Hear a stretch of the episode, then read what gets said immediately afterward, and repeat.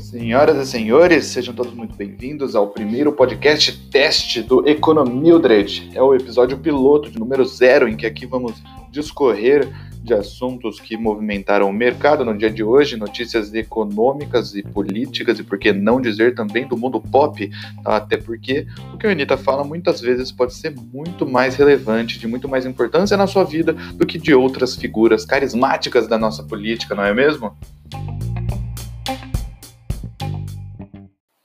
A ideia, então, é que a gente possa estar tá aí elegendo de duas a três é, notícias que possam ter movimentado o mercado no dia de hoje, que possam ter sua relevância, como é o caso de hoje. Nós iremos falar do IPCA, da taxa Selic, né, da reunião do Copom, que aconteceu no dia de ontem, em que foi decidido que ah, iria aumentar a taxa de juros em 0,75 pontos percentuais, indo para 2,75%. A nossa queridíssima Selic. E ainda vou falar rapidamente também da PEC emergencial que foi aprovada para que você fique só por dentro e possa chegar na sua casa e falar: sabe o que, que é a PEC emergencial, minha querida, meu querido? Enfim, só para bancar aquele espertinho.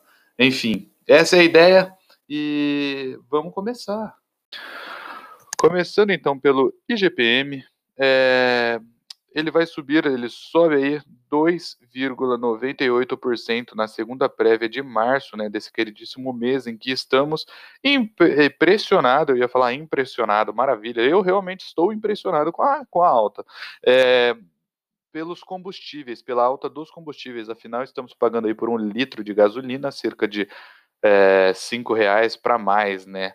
E enfim, o IGPM, e aí é que está o ponto que você pode ouvir e falar umas palavras bonitas para alguém que você queira impressionar, ele é formado por outros três índices principais. São eles o IPA, que é o índice de preços ao produtor amplo, que corresponde a 63, é, 60% desse índice, é, pelo IPC, que é o índice de preço consumidor, que corresponde a 30%, e os outros 10% são formados pelo INCC, que é o Índice Nacional da Construção Civil.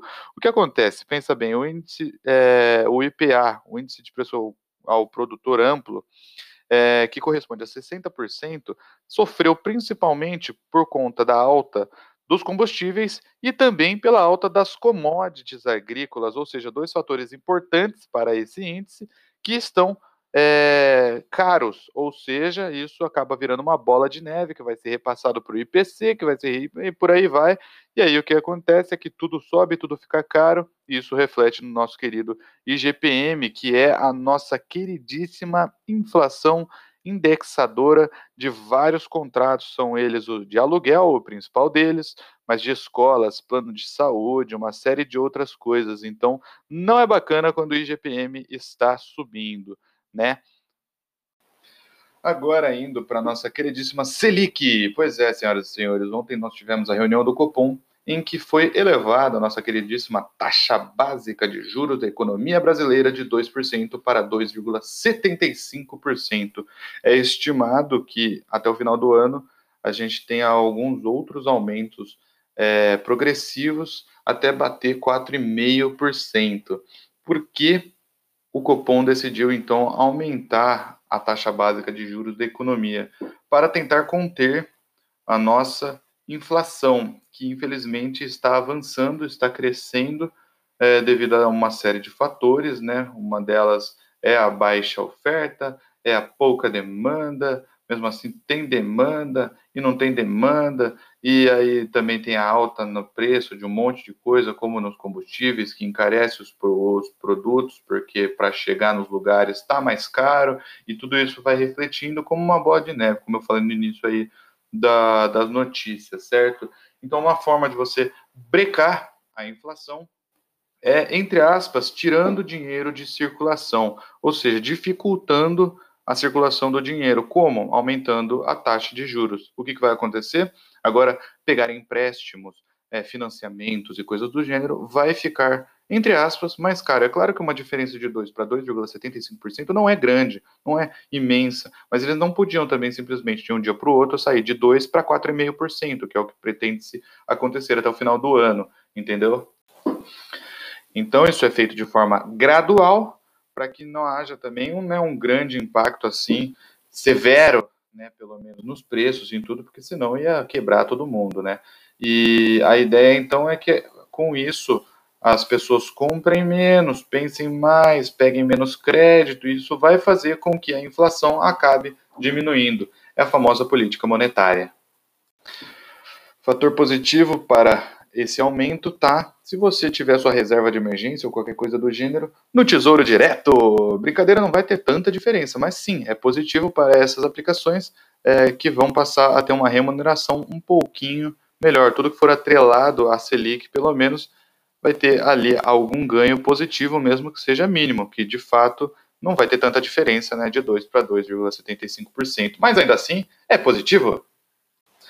E para finalizar a nossa sequência, a PEC emergencial que foi aprovada finalmente, depois de muitos trâmites, depois de muitas discussões, o que você precisa saber sobre ela é muito simples. A PEC emergencial nada mais é do que um artefato fiscal para que viabilize, para que seja viabilizada novamente o pagamento do auxílio emergencial, esse que é tão importante no momento em que estamos vivendo para inúmeras famílias. Metade das famílias vão ser pleiteadas com esse vão ser presenteadas aí, né, com o auxílio, então das 60 e poucas milhões que foram no último, serão 33, se eu não me engano.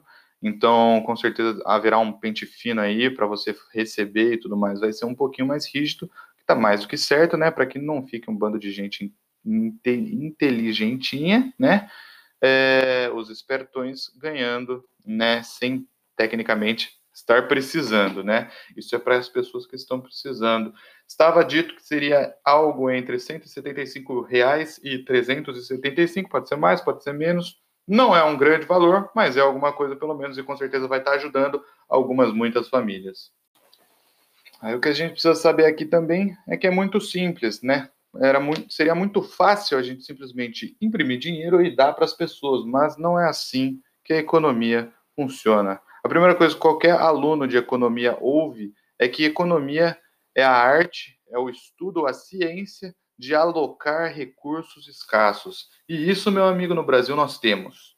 Né? Para que a gente não aumentasse mais ainda a nossa dívida, é, foi, foi, fez, se necessário, uma alocação de recursos.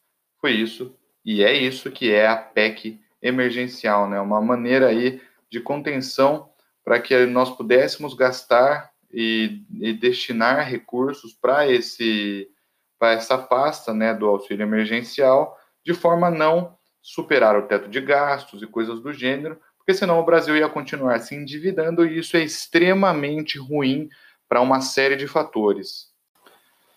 A PEC emergencial ainda mostra o comprometimento do governo brasileiro, do Brasil como um todo, com é, a situação fiscal do país, e isso é muito positivo para o cenário exterior, externo principalmente, com relação aos investimentos. Né? Quando a gente fala que o, o país precisa mostrar que ele é fértil, que ele é um terreno próprio para que hajam investimentos, né? Então, grandes montadoras, como nós vimos aí, inclusive recentemente, né? A Ford saindo do país, entre outras, outras, é, outros capítulos dessa novela que se chama Política Brasileira, né? O que nós precisamos é mostrar que aqui, se você colocar o seu dinheiro, e a gente não está falando de 100 reais na taxa, na taxa Selic no Tesouro Direto, nós estamos falando em milhões e bilhões de investimento, você vai ter retorno porque o país está é, próspero, porque o país vai prosperar, porque o país tem leis, tem direitos,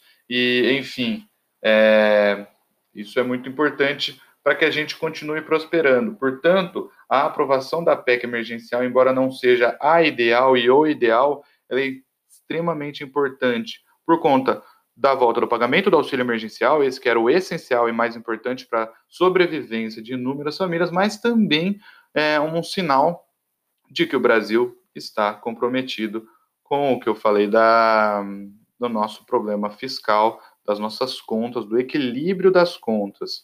É, então, ela também é muito é, importante por conta disso.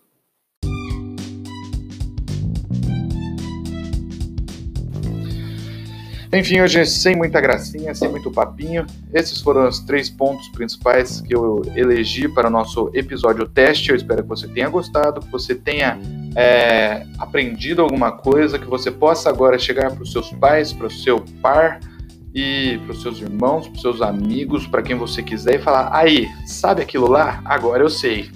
Entendeu? Bancar o espertão.